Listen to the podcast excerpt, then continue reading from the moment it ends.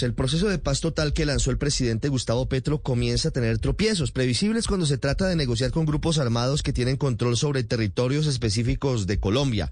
En las últimas horas resultó llamativo el mensaje que envió por Twitter el alto comisionado de paz Danilo Rueda al ELN, que acaba de anunciar que se vuelve a sentar en la mesa de negociaciones con el gobierno y a las disidencias de las FARC, prácticamente rogándoles que cesen los combates que tienen en el departamento de Arauca. Digo que es llamativo el mensaje por el tono suplicante del comisionado, que es comprensible en la medida en que el llamado que hace busca detener las balas y las acciones violentas que están afectando a la población civil.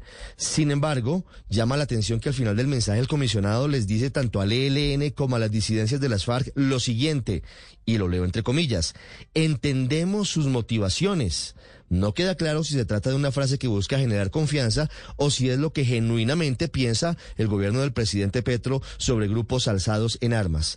Pero más allá de ese detalle, que puede ser de forma, pero también de fondo, lo que viene es saber cuáles van a ser realmente los gestos de los grupos que en teoría dijeron que iban a anunciar ceses unilaterales de hostilidades y que ya estarían en ellos y que en la práctica no los están cumpliendo. El ELN se pavoneó por Caracas de nuevo, reanudando diálogos de paz como lo ha hecho en por lo menos 10 oportunidades distintas y el comisionado dijo que el ELN había desescalado el conflicto, algo que no pareciera verse en el departamento de Arauca. Las disidencias que el comisionado llama Estado Mayor Central de las FARC, básicamente no han dejado de atacar y eso de situación prueba lo que está ocurriendo en el departamento de Arauca, aunque el gobierno intentaba decir que sí, que sí había disminución de las acciones violentas, sobre todo en contra de los líderes sociales.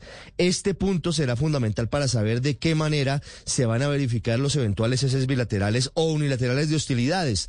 Tiene que haber presencia permanente de la fuerza pública en todos los territorios, así estén detenidas las acciones militares. Debe estar Naciones Unidas, debe estar la Iglesia Católica y también debemos conocer cuáles serán, y este es el fondo, los enfoques de la negociación.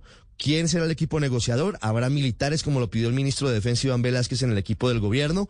¿Cuáles serán las líneas rojas? ¿Y sobre qué temas? ¿Cuál será el temario? ¿Cuál será el eje de esa negociación de paz entre el gobierno del presidente Petro y el Ejército de Liberación Nacional?